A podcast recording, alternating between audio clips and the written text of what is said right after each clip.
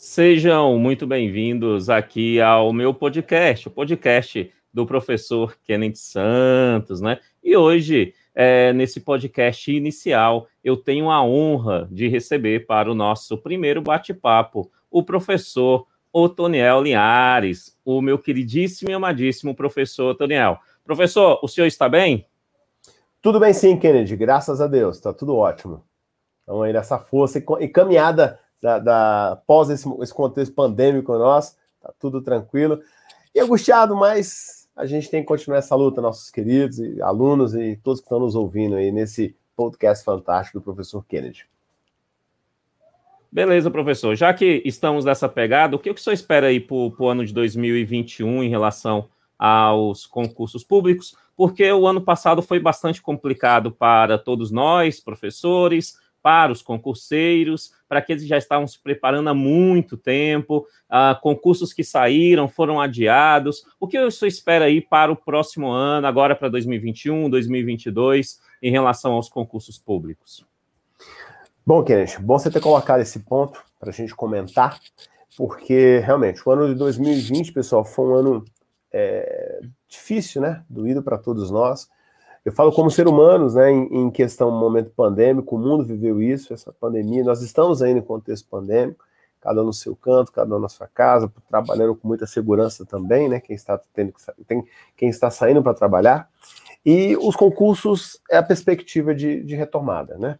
Nós já temos alguns calendários aí já em vista, eu, acompanhando o pessoal da PGDF, eu estou me referindo à PGDF, para quem não sabe, a Procuradoria de Brasília, nós estamos falando PCDF também, e alguns outros editais, PRF, PF, também já estão em voga no Brasil inteiro.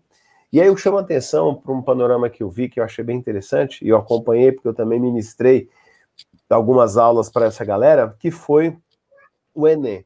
O Enem, ele, eu considerei ele como um termômetro, exatamente. Eu considerei como um termômetro para a retomada das aulas, é, retomada da, das aulas e das provas, né? Opa, a galera tá voltando com muita segurança, com tranquilidade, está tentando. É claro, né, que tem seus, seus pormenores por lá, mas deu.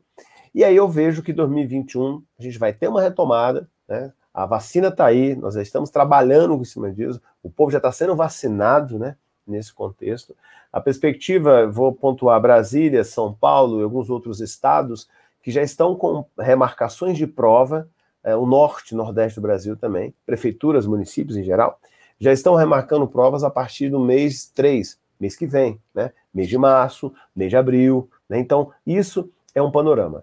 Agora, é, e, e, é tudo aquilo, professor, que estava programado, né, lá para 2020, como é que fica?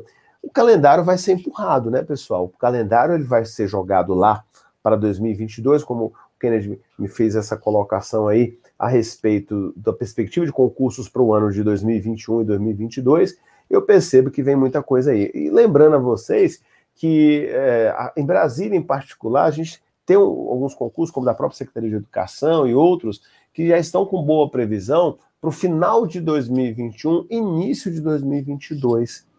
Então, tem carreiras policiais, uma retomada, inclusive, de concursos da PM em todo o Brasil, a GEPEN, o concurso do DEPEN também, que é o Departamento Penitenciário. Então, galera, vem muita, mas muita coisa aí. Sim, vem pedrada aí para vocês. Para quem está no ritmo do estudo, está se colocando, está estudando, é o momento.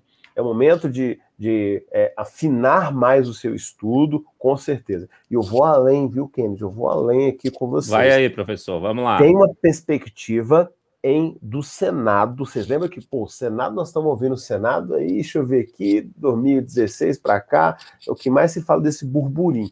Senado é top. Senado Exato. é top. Estavam, na verdade, esperando a troca da, da presidência do Senado lá atrás com o Renan Calheiros não deu certo e tal, aí veio a figura do Alcolumbre, agora houve essa nova troca de novo do Senado, e o ano de 2022, ele tem, uma, ele tem um giro orçamentário, não só no governo federal, como no governo distrital e nos estaduais. Então, a perspectiva para o ano de 2022 também é muito positiva. Por quê? Porque você vai ter abertura de novos frentes de concurso público aí para o ano de 2022.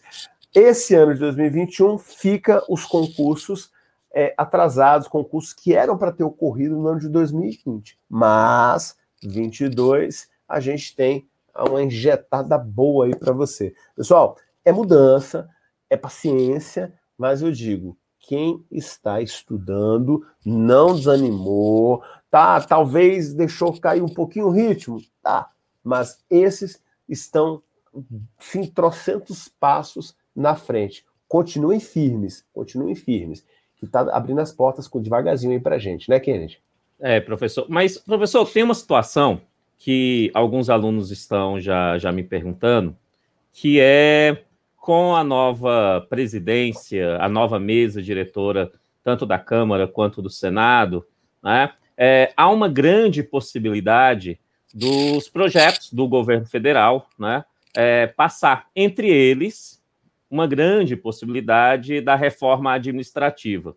E aí, alguns concurseiros estão preocupados com essa reforma e alguns servidores, né, também uhum. já efetivos, também estão preocupados com essa reforma, né? Nós sabemos que a reforma ela pode sim sair e ela quando é levada para o Congresso acontece, né? Ali a, a, toda a questão política, né? E que não pode ser exatamente aquilo que o governo federal está propondo, né? Pode a, o Congresso mudar alguma coisa, né? Não temos a certeza do que vai acontecer, mas na perspectiva do senhor, essa, essa reforma administrativa, ela realmente pode interferir ou é só mais uma desculpa para concurseiro que não gosta de estudar é, é, falar assim, ah, não vou estudar mais agora não, porque vai ter a reforma administrativa, não vai ser mais concurso público mesmo, né? Como é que fica essa situação aí dessa reforma, dessa possível reforma que pode vir acontecer no Brasil, professor?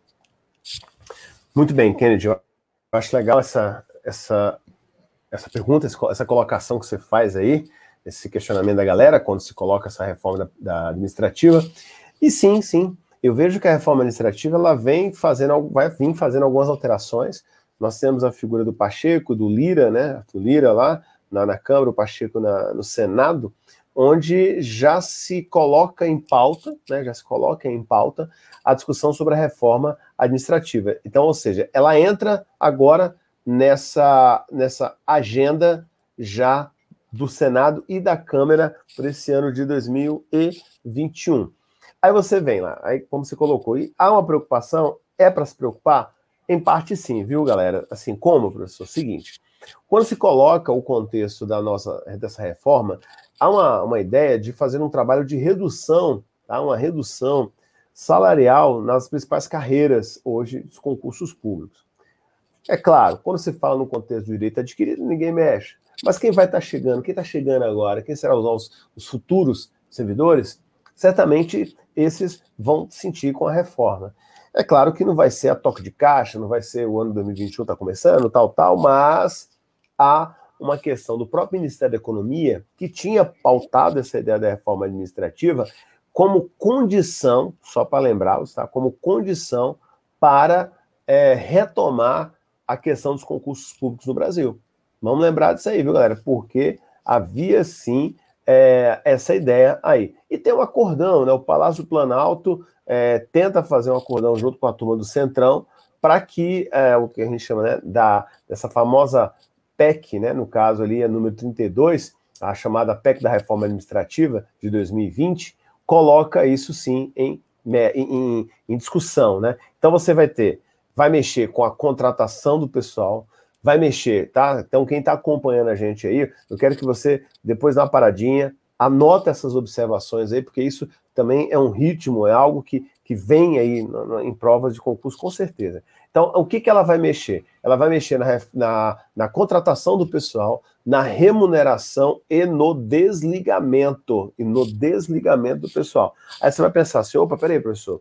Então significa que ela mexe na estabilidade do servidor? Sim. Vou dar um exemplo bem prático aqui para vocês agora. Olha só, turma, quando se fala em, serviço público, não é só o Brasil que tem servidor público, não, tá, pessoal? O mundo inteiro.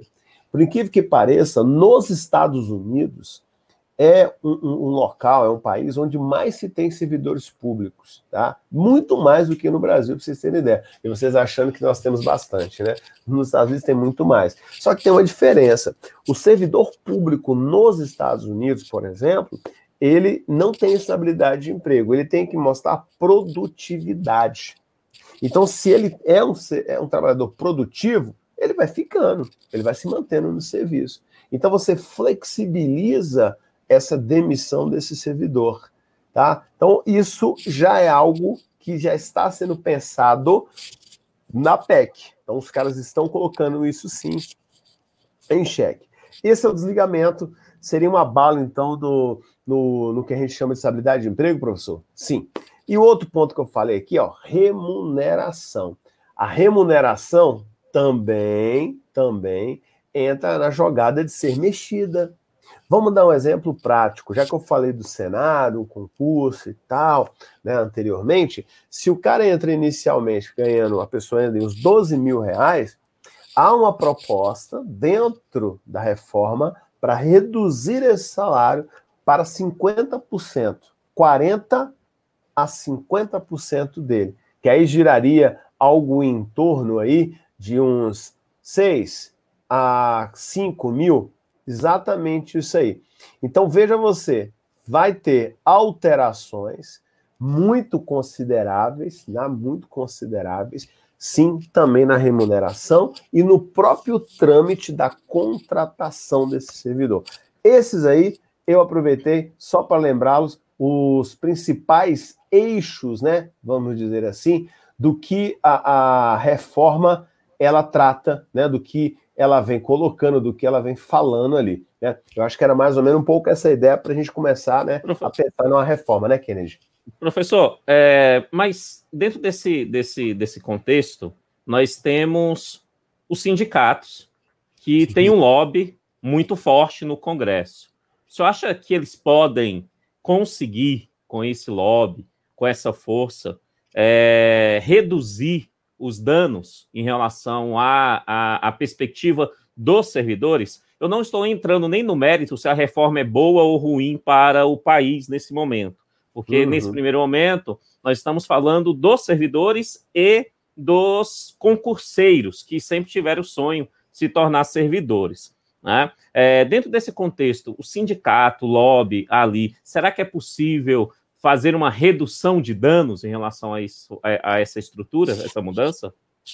Muito boa colocação, Kennedy. Vejo de uma forma muito positiva esse ponto que você falou, e sim, haverá uma grande alteração, uma boa luta nisso aí. Por quê? Vamos pegar um exemplo tranquilo aqui quando a gente fala de sarrafo, né? Galera de, de, de saltos aí, é, quem mexe, quem assistiu a Olimpíada, gosta de assistir, sarrafo tá aqui, bora subir esse sarrafo pro salto aí. O, o sarrafo tá lá em cima. Quando se fala em reforma, essa turma sempre sobe o sarrafo. Para que isso? Para conseguir chegar aqui, ó. Ó, aqui vai chegando, desce, desce e vai ficar aqui no baixo, um pouquinho mais baixo, mas no nível melhor ali. Essa é a ideia, sim. Então, se arrocha o nó na contratação, na remuneração desse pessoal aí também e no desligamento. Esses três pontos, turma, é, significa que eles vão ser mexidos, mas os sindicatos, os grupos classistas estão batendo forte para que esse dano não seja tão agressivo para os grandes servidores. Ainda mais quando você fala em servidor, quer ver um exemplo? Claro, o pessoal da, da justiça, tribunais e tudo, né? Há uma, um lobby ali para que não seja algo tão alterado assim. Vou dar um exemplo da própria reforma da Previdência, né? Que ela é, é, ameniza vários casos de alguns servidores públicos do Brasil, alguns classistas e muito mais. Então, sim, há um grupo, não só de sindicatos, mas geral, grupos classistas, que já estão se movimentando já há um bom tempo para que essa reforma seja feita mas sem grandes danos ao servidor que está chegando na casa. Até para não desmotivar é, para quem está começando aí tudo. Mas, galera, a pegada é para tentar fazer uma mudança. Então, pelo menos o ministério, o ministro Paulo Guedes, já levantou essa bandeira várias vezes, né, para tentar fazer uma alteração. Mas aí a gente sabe, né? Uma, é uma pressão muito grande também para que determinadas reformas no Brasil sejam aprovadas, né, pessoal? Significa que vai passar tudo, né? Claro que não. Essa é uma tendência. Da mesma forma, quando falou sobre os concursos, e ah, vamos dar uma pausa aí. É, significa que eles iam acabar? Não, pausou, mas desacelerou. É tanto que vocês viram aí, PRF, PF, outros concursos já estão na fila, já estão sendo, já dando caminhadas ali, e outros também que estão por vir, tá? Então, boa essa colocação do, do Kennedy, quando ele fala a respeito aí desses grupos que estão se, estão se movimentando para tentar garantir seus direitos e não terem tantos prejuízos assim, viu, Kennedy? Bacana essa ideia aí mesmo. Professor, dentro dessa, dessa, desse contexto, um dos grupos mais fortes que eu conheço, é, apesar do, do âmbito federal eles também serem muito fortes, mas eles são espalhados no, nos campos estaduais, municipais e no Distrito Federal, são os da nossa categoria, né, os professores, certo? É. Entre esses, e aí nós temos alguns concursos que já estão sendo abertos nos municípios para professores, né?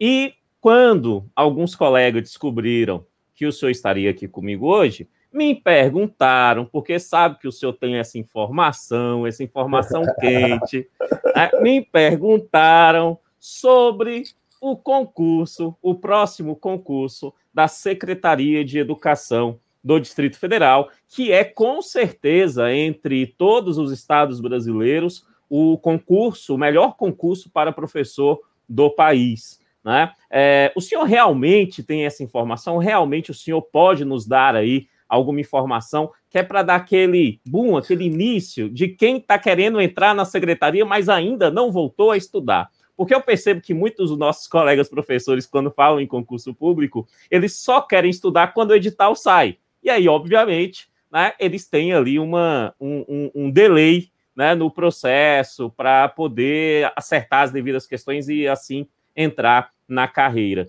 Né? Como está aí essa questão do concurso público, tanto para efetivo, professor, e também a questão do processo seletivo para os famosos aqui no Distrito Federal, contrato temporário? Bom, Kennedy, bacana você colocar esse ponto também, né?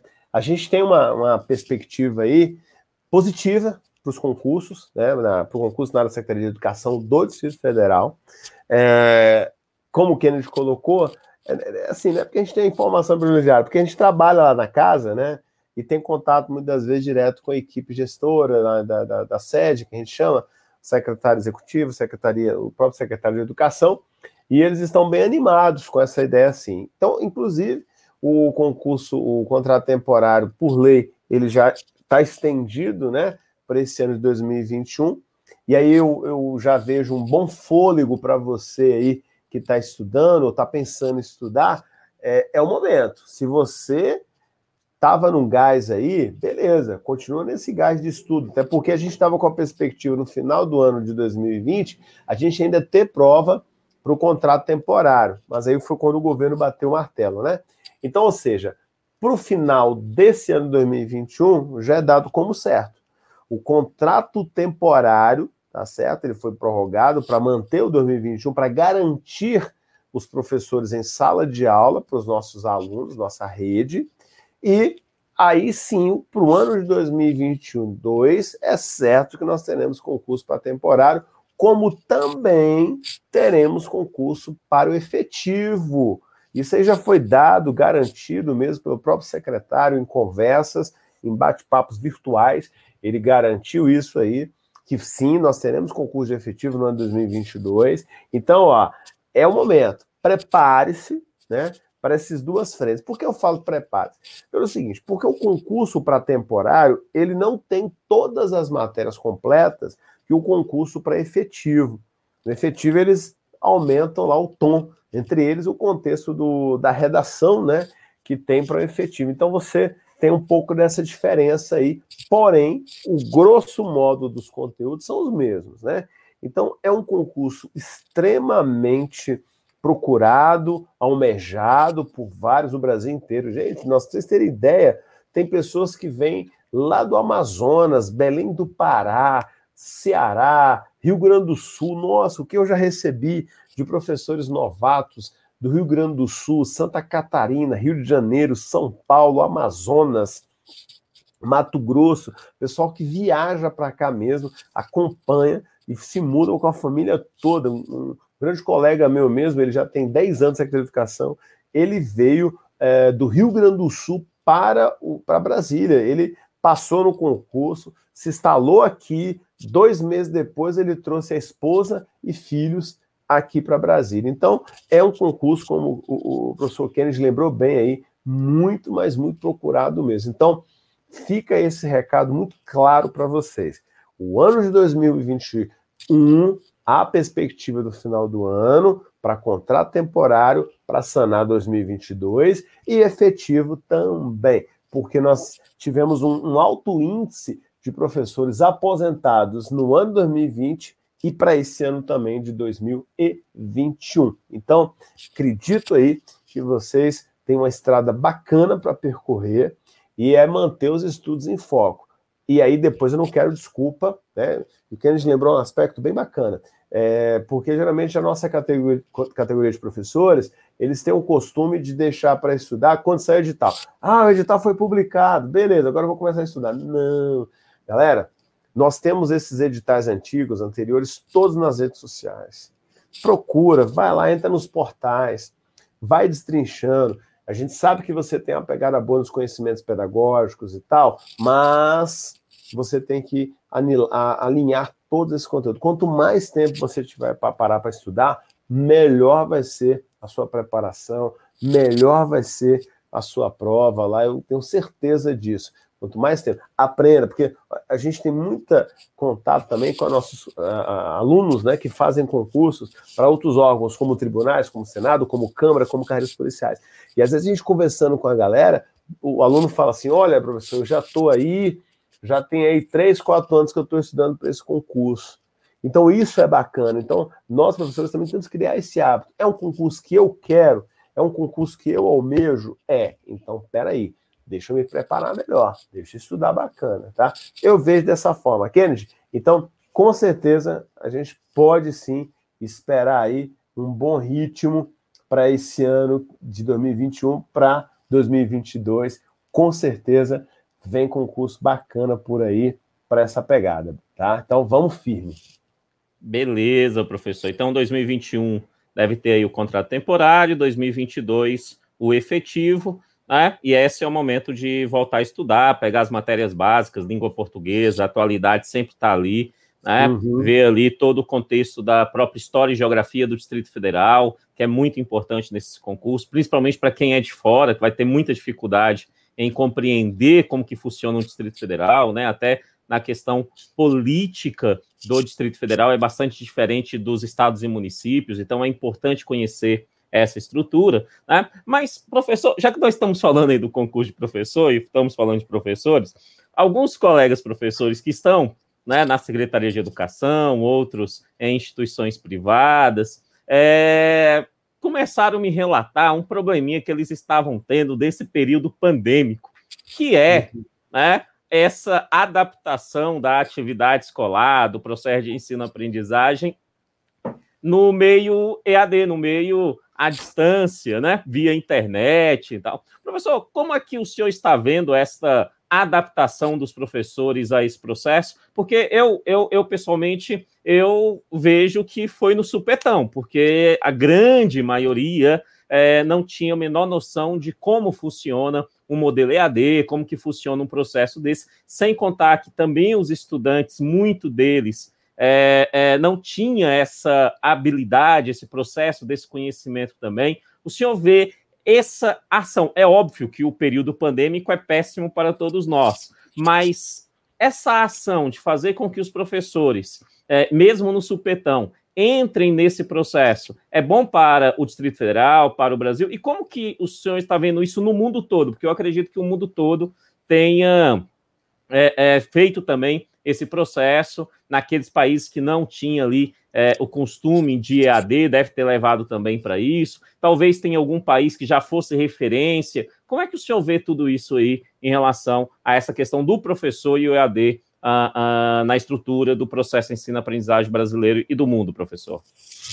Muito bem, Kennedy. Realmente, você fez uma colocação muito boa a respeito dessa questão das dificuldades dos nossos colegas professores nessa questão dessa educação à distância, nossa EAD. É, sim, foi de supetão em muitos aspectos. É, uma coisa é, é, você estar na frente dos seus alunos, uma turma de 40, 50 alunos dando sua aula, você tem o quadro aqui ao fundo, você tem a sua sala, o seu ambiente. Por mais que em uma manhã você trabalhe com 300, né, botamos aí pelo menos uns 300 alunos por, por, por manhã, por turno, né? Mas são alunos que estão na sua frente, que você está acompanhando eles, você está olhando no olho deles e ele vai levantar uma mão, ele vai perguntar, ele vai conversar e você vai, menino, silêncio, ele vai pedir para ir no banheiro. É a rotina de sala. É a rotina de sala.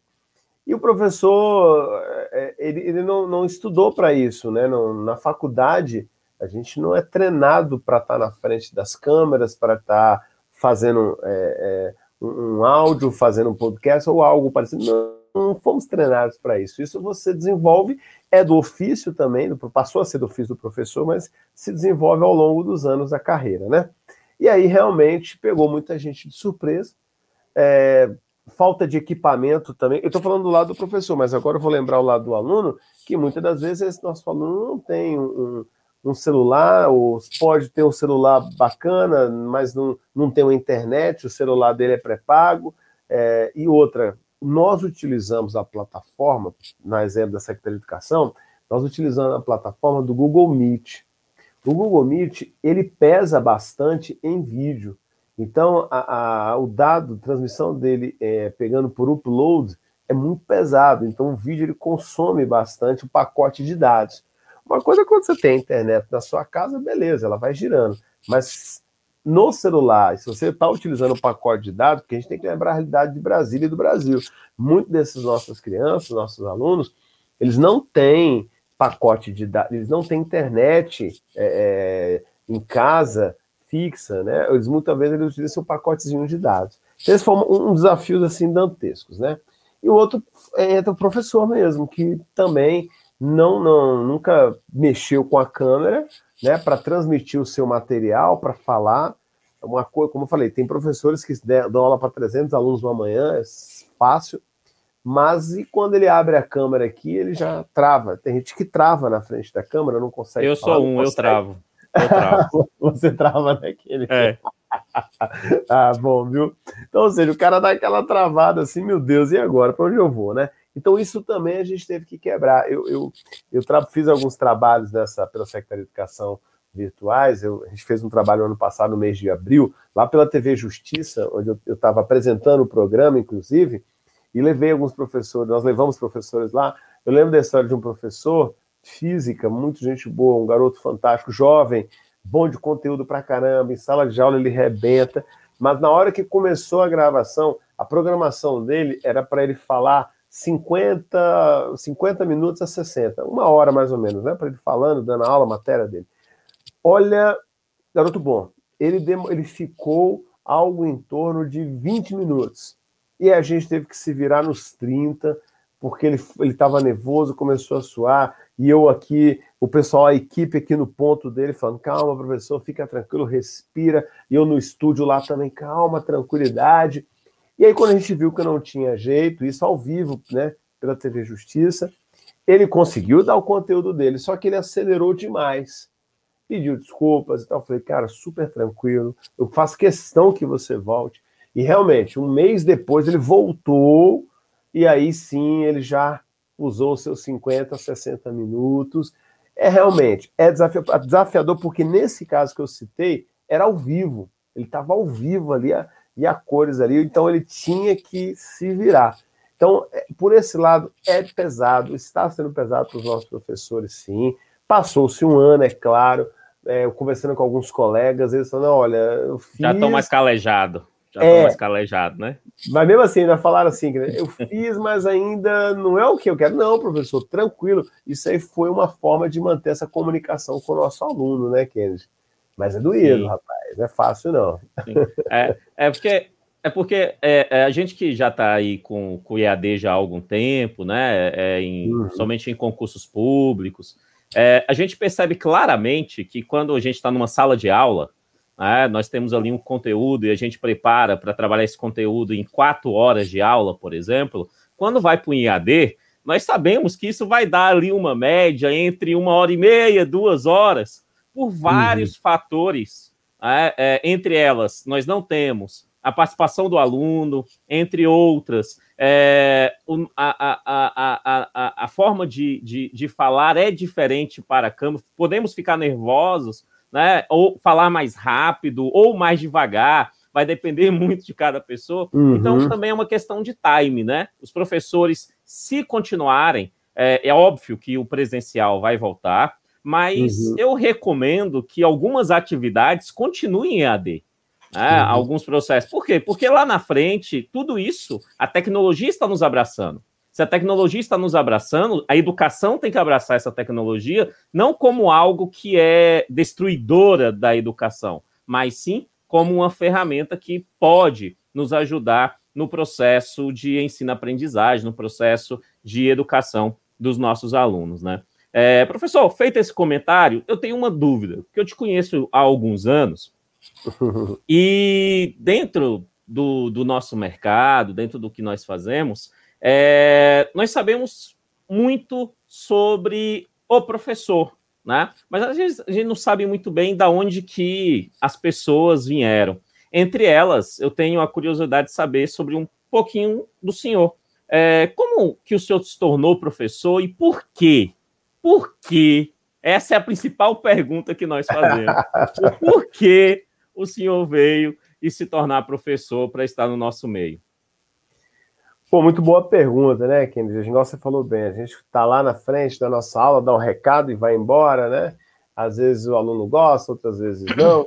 E aí sempre tem essa, essa coisa bacana aí de, de por que chegou lá, né? Aí é o seguinte, eu lembro que eu tinha terminado meu ensino médio e eu, eu fui fazer um pré-vestibular na época, isso até hoje é muito corriqueiro, nossos alunos fazem pré-vestibulares, hoje chama de pré-ENEM, pré-PAIS, né? E eu, eu conheci um, um, colega meu, aliás, depois virou colega, mas na época era um professor, era professor de redação, muito bom, inclusive, o nome dele era César, lá do Leonardo da Vinci, depois eu perdi o contato com ele, figuraça, e onde ele trabalhava os temas de redação de, de, história, geografia contemporânea, filosofia, sociologia, de uma forma muito bacana, muito leve aquilo. E aquilo me encantou, falei, nossa, que bacana. Né? Tá aí um, uma, uma, profissão que eu, eu poderia estar seguindo. Tentei outras opções na época, pensei em fazer até o quase quase consegui, mas depois eu acabei desistindo, que era seria oficial da, da, da PMDF, Naquela época eu fiz pela UNB, houve uma classificação, e fiz também opcional por fazer história. E a história foi bacana, fui, e depois fui chamado também, seria chamado mais à frente para o curso oficial. E aí eu pensei, pesou na minha balança, e falei, rapaz, eu vou fazer, acho que é essa parte de história aqui. Eu lembrei daquelas aulas maravilhosas lá do professor, de redação e formado em história também. E outro professor que depois virou amigo meu também, professor de história ali, fantástico. É, e isso me levou a esse, esse ofício aí, que eu acho tão fantástico, né? E nesse, ao longo desses anos, eu comecei muito jovem a, a, a trabalhar dando aula, eu comecei aos 20 anos de idade, e aí eu vou acabar confessando aqui a idade, não tem para onde correr, não tem medo disso. Eu, hoje eu tenho, faço 23 anos que eu dou aula, né? Comecei aos 20 de idade, estava na tá graduação tá véio, ainda. É, aí, né? só eu, né? e aí eu comecei é, com turmas já de, de, ensino médio, fundamental, né? Hoje a gente chama de anos finais, oitavo, nono ano, e aquilo me encantou, aquilo eu, eu, eu vi que era para mim, e estou nessa, nessa espiral, porque já perguntaram várias vezes, pô, professor, por que você nunca fez outros concursos, nem nada? Falei, olha, eu, eu me realizei, eu, eu posso dizer que são 23 anos em sala de aula mesmo, porque desde quando eu comecei a trabalhar, eu nunca mais parei, gente. Eu nunca parei mesmo, assim, sabe? Graças a Deus, é uma profissão que, que me proporcionou é, o pouco que tenho, é graças a essa profissão. É, de todo ano, já iniciativa privada, sim, trabalhei muitos anos e trabalho na iniciativa privada ainda, mas é, entrei no concurso pela Secretaria de Educação e, paralelo, trabalhando na iniciativa privada, né, em, em cursinhos, em aulas, escolas e tudo, é, com carga reduzida na secretaria, trabalhando para lá e para cá. Então, algo que, que, me, que me engrandeceu muito e vi que, olha, é, quem faz a profissão é você né? Você se dedicando, se esforçando ali de verdade, mostrando sempre o melhor de si, você consegue chegar lá. Então, a todos aí que, que estão nessa, nessa luta para se tornarem professores, e já são professores, estão almejando entrar no concurso público para a Secretaria de Educação do Distrito Federal, eu acho que vale muito a pena, é o que você quer, abraça essa causa. A gente precisa de pessoas apaixonadas pela educação, pessoas que vão estar fazendo diferença em sala de aula. Ainda mais quando você fala na matéria, na disciplina de atividades, né, que é os anos iniciais, ali nossos alunos de primeiro ao quinto ano, nossos alunos do jardim, nossos alunos da, da primeira infância, alfabetização, eu vejo que é muito positivo isso. E tudo comecei, eu comecei numa, na Ceilândia, a primeira aula, aula, a turma que eu entrei foi no, no cursinho que nem existe mais lá, acho que talvez o Kennedy lembre dele, que era o chamado cursinho laser, cursinho laser. O laser. é, Cheguei da aula no laser. Aí, tá vendo, rapaz? Como eu, não, eu peguei o Kennedy na idade é. também. Mas e aí. e aí e mais bonito também. E óbvio, mais bonito. Muito certeza. mais. É. Certeza. E aí eu comecei lá, essa, essa empreitada numa turma de, de, de PM na época, era pessoal do concurso 98 ali. E depois disso, fui para 99, eu fui lá pelas bandas da cidade de Santo Antônio do Descoberto, onde eu peguei lá o, o estado de Goiás e foi uma escola fantástica para mim, aprendi muito. Fiz uma trajetória bacana por lá também, gostei muito dos nossos alunos de lá, foi um trabalho muito bacana.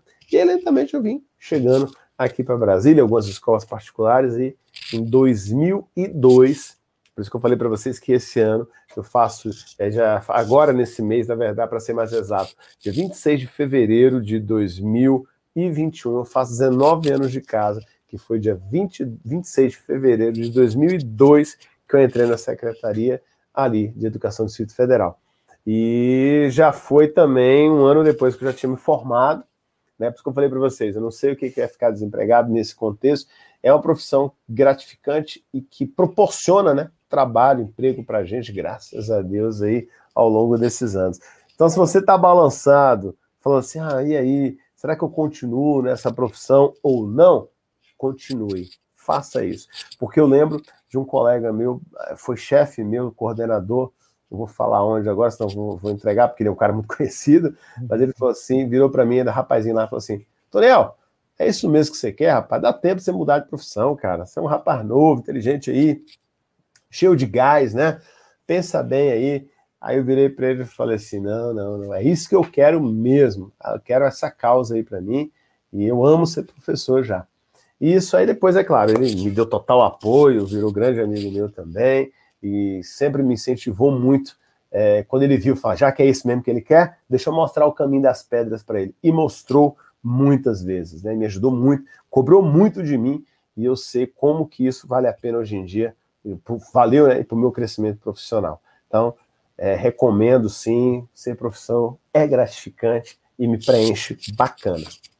Professor, Falei demais nessa. Não, tranquilo, tranquilo. Professor, sem puxar muita sardinha, eu sei que, que o senhor é um professor de história há muito tempo, também sou formado em história, não chego nem perto do, da competência do senhor, mas é, eu quero te fazer um desafio agora. Um desafio extremamente uhum. sério. Uma, um ponto da história que eu acho muito difícil de contar é a história da minha vida. Eu acho muito difícil, eu não dou conta. Então eu quero fazer esse desafio para o senhor. Qual é a história da sua vida? Poxa, é desafiador mesmo, né? Porque história, ela, ela é memória, né? A partir do momento que a gente entra no contexto, eu sempre falo isso com meus alunos em sala. É, por que estudar história, né, professor? Sempre me perguntam isso também. Professor, que a gente tem que estudar essa história, coisa do passado? Eu viro para eles e falo: por que, que você tem que saber da sua história? Porque é importante você caminhar bem na sua vida. Por que, que a sua história interessa a você e aos seus familiares? ela é o que faz você ser o que é hoje em dia. Né? Se você tem uma trajetória bacana de vida, você vai se tornar uma pessoa bacana, você vai se tornar uma pessoa melhor. E a história é visitar o passado justamente para é, corrigir falhas, lembrar de coisas boas, é, fazer aquilo que foi bom e repetir, sim, eu acho que é importante. Corrigir, fazer, então isso tudo me encanta. E pensando nisso aí que você me coloca, falar da minha história, é minha memória, né? É minha memória, minha trajetória, é, é, é aquela questão micro, quando eu falo da história do Brasil, por exemplo, é macro, é o coletivo. A história de cada um é o individual, né? o indivíduo. O que, que te levou a chegar onde você está? Tudo começa aí, nessa minha trajetória, quando é, eu vejo que eu, eu nasci no, no, no, Espírito Santo, sou capixaba. Eu sou capixaba de nascença, mas eu sou brasiliense de coração e de alma. Porque eu vim para cá muito jovem, vim para cá para Brasília com 5 anos de idade, morei em Minas, depois voltei para Brasília, então, ou seja, a maior parte da minha vida foi em Brasília, está sendo em Brasília e gosto de Brasília. É, eu estudei nas escolas de Brasília, estudei sempre em escola pública também. É, estudei em Brasília, no Gama, eu sou da região administrativa do, número 2, RA Gama. Passei parte da minha, maior parte da minha infância lá, adolescência, início da adolescência. Porque quem é, ama mora no Gama, né? Não, quem, ah, exatamente, quem, quem ama mora no Gama, fiz esse trabalho lá já, gostei.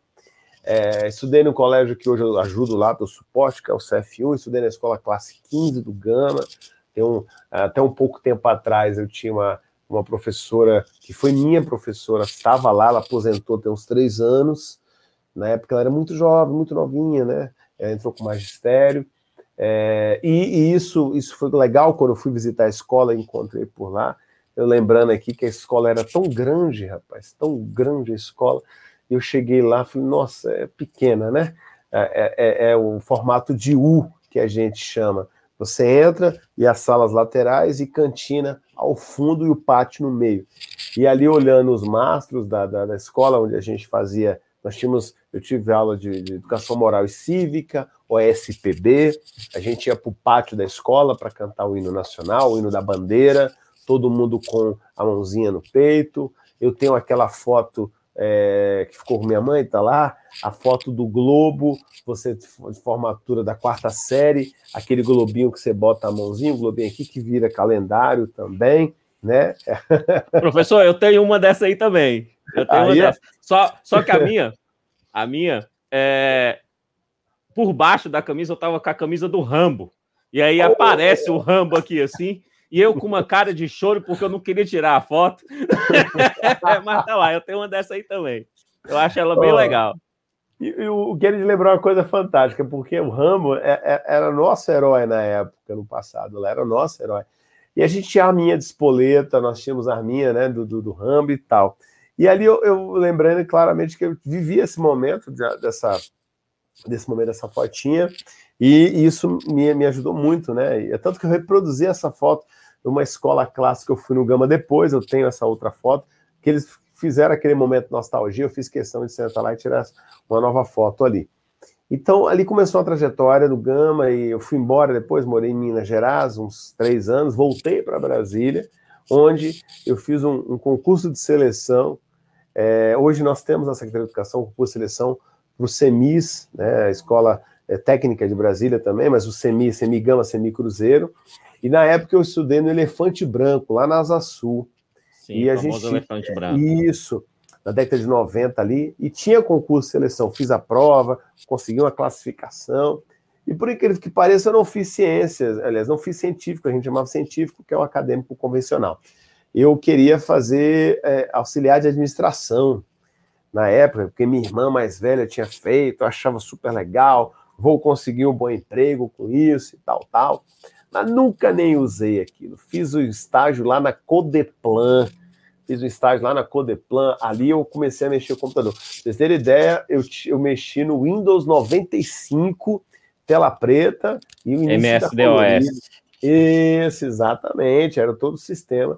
E eu lembro, até hoje eu estava lá, a gente estava mexendo nos computadores e estava chegando essa estrutura de 95, né, um órgão público, o pessoal com recurso na época, comprou a implementação desses Windows e a gente foi treinado a mexer com eles. Eu falei, nossa, que legal. É tanto que eu fiz também curso de MS-DOS, informática, no, no, no, Pro, no, no Prodados, Prodados, que era lá na Asa Sul, ali, é, que tinha um curso né, de datilografia. Mas datilografia eu aprendi lá em Minas Gerais, lá no NUC, Minas Gerais, eu já tinha feito curso de datilografia. Por isso que eu sei digitar um pouquinho até hoje, porque fiz datilografia também, e a informática foi um pulo. E aí, Kennedy, você me, repro... Eh, me lem... fez lembrar aqui de coisas super bacanas que estou falando, e quando alguém me pergunta assim, pô, mas você gosta de tecnologia, é do século passado, dói falar isso, mas é realidade, né? E... Você, eu não, eu sou desse é, né? É, sim, olha aí, tá vendo? É menino esse daí. E aí o pessoal fala, poxa, e você acompanhou? Eu falei, por quê? Porque é, graças à minha mãe, ao meu pai, que, nossa, minha mãe e meu pai incríveis, eles sempre me ajudaram muito e ajudam até hoje, né? Graças a Deus eu tenho meus pais vivos. E minha mãe falou assim: não, você vai fazer um curso de informática. Eu falei, tá bom, mãe. E eu fiz, tinha feito datilografia e fui fazer informática, né? E lá a gente eu, tinha um kit, apostila, né? A gente, a gente hoje que é professor vê como é que é legal, como é importante é a apostila, né? Aí lá compramos, aí tinha a apostila, um CD gigantesco, né? CDzão, aquilo era um disquete, melhor nem se der, disquete Minta era um disquete. Disquetezão, que depois do disquete que era maior, quem está em casa tem noção, quem não, não viveu esse momento, era como se eu estivesse falando de quase é, de, um, de um pé de mouse, né? Que a gente tem esses mousezinhos que você coloca naquele, naquela basezinha, é, um pouco menor, só pouca coisa menor, era um disquetão daquele que você colocava os seus dados. E ali a gente tinha de comprar esse disquete para aprender e, botar nos arquivos. E não tinha computador em casa, meu computador era só o de lá do curso mesmo, né? É tanto que eu fui ver, mexer com esse disquete anos depois em casa, quando eu adquiri um computador. E o disquete foi mudando de tamanho e tal. E ali eu aprendi MS-DOS, aprendi o Windows também. E na Codeplan esse estágio valeu para mim, porque eu ainda aprendi o sistema Cobra, que era o sistema que rodava, inclusive, os documentos, né, os, os documentos dos veículos de Brasília, a gente rodava na Codeplan, lá no prédio próximo ao Buriti ali. Então foi um momento bacana, marcou, não trabalhei para isso na minha vida, mas o estágio me ajudou muito. Por isso também, é, hoje eu valorizo tanto os estágios dos nossos alunos do ensino médio, trabalho com eles lá, eu também sempre, quando o aluno fala assim, ah, professor, queria continuar aqui, não sei se eu faço, falei, faça o estágio.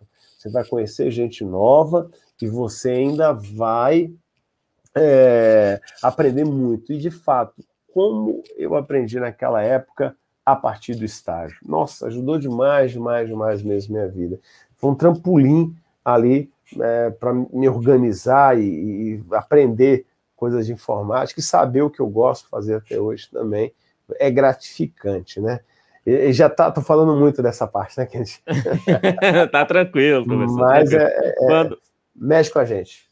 Tá. Quando, quando você fala em disquete, é interessante que o disquete ele tinha uma função muito importante. Era a função de travar quando você precisava mais dele. Quando você mais precisava dele, ele travava. É. Era, era bastante interessante. Né? Muitas monografias, muitos uhum. TCCs foram perdidos por conta de um disquete travado. É, era, era claro, era perfeito, assim. Era a função dele era essa. Era a principal função do disquete, uhum. certeza. É, professor, é, lembrando do disquete, que é um assunto bem atual, né? A disquete é, é de hoje, vai cair na prova amanhã. né? É, falando nisso, o senhor tem alguma forma de dos alunos te acompanharem para ter mais informações de atualidades com o senhor em relação aos concursos, é, também história, é, aí, né, é, é, a, a, história do Distrito Federal, de outros uhum. lugares, geografia, é, focado em concurso, Enem ou qualquer coisa nesse sentido? Bom você ter colocado isso aí, Kennedy. Como você lembrou bem, né? A gente evoluiu bastante aí, como a gente sempre foi nessa pegada. Kennedy lembrou da ideia do disquete que travava tanto, né? Realmente. Hoje a gente não guarda mais em disquete, não guarda nem em pendrive, mal mal um HD é, que a gente utiliza no HD externo, e tudo hoje está onde? Em nuvens, né? Tudo está em drives que a gente guarda nossa informação em nuvens, um grande sistema.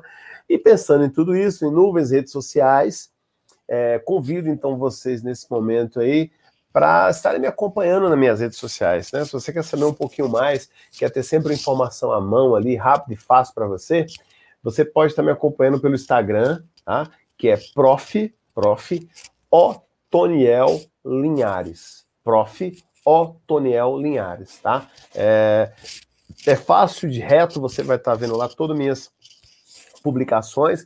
E outro também que eu migrei para essa plataforma. Quem está no, no, no, hum. YouTube está vendo na tela aí, Prof. Otoniel Linhares. Ah, ótimo, exatamente. Tá, tá do mesmo jeito, do mesmo jeitinho que está meu nome aqui, você vai é, encontrar aí também lá no, no, no nosso Instagram. E galera, também é, eu, como eu falei, migrei de plataforma também, utilizei, utilizei, né, claro, o WhatsApp, mas eu tinha vários grupos no WhatsApp. Eu falei, pô, peraí, é legal, é útil os grupos, eu acho bacana, inclusive alguns de vocês podem fazer parte de grupos aí e tal, mas eu acho que dá para juntar essas informações todas em um local só. É uma plataforma boa, ela melhorou, ela se corrigiu ao longo desses anos. É, eu que estou acostumado a mexer com isso na época do ICQ, do Mirk, é, do salas de bate-papo Orkut, e tudo, né? Você vê que aí a gente lembra. De é do tempo bate-papo UOL, professor. Bate-papo bate UOL. Isso, exatamente, é. Kennedy. E aí a gente eu migrei para uma plataforma boa que não pede seus dados. Telegram, galera. Telegram. Então, se você não tem um Telegram, baixa o Telegram. E lá no Telegram você vai pesquisar lá em cima assim, ó, Radar Atualidade. Radar Atualidade.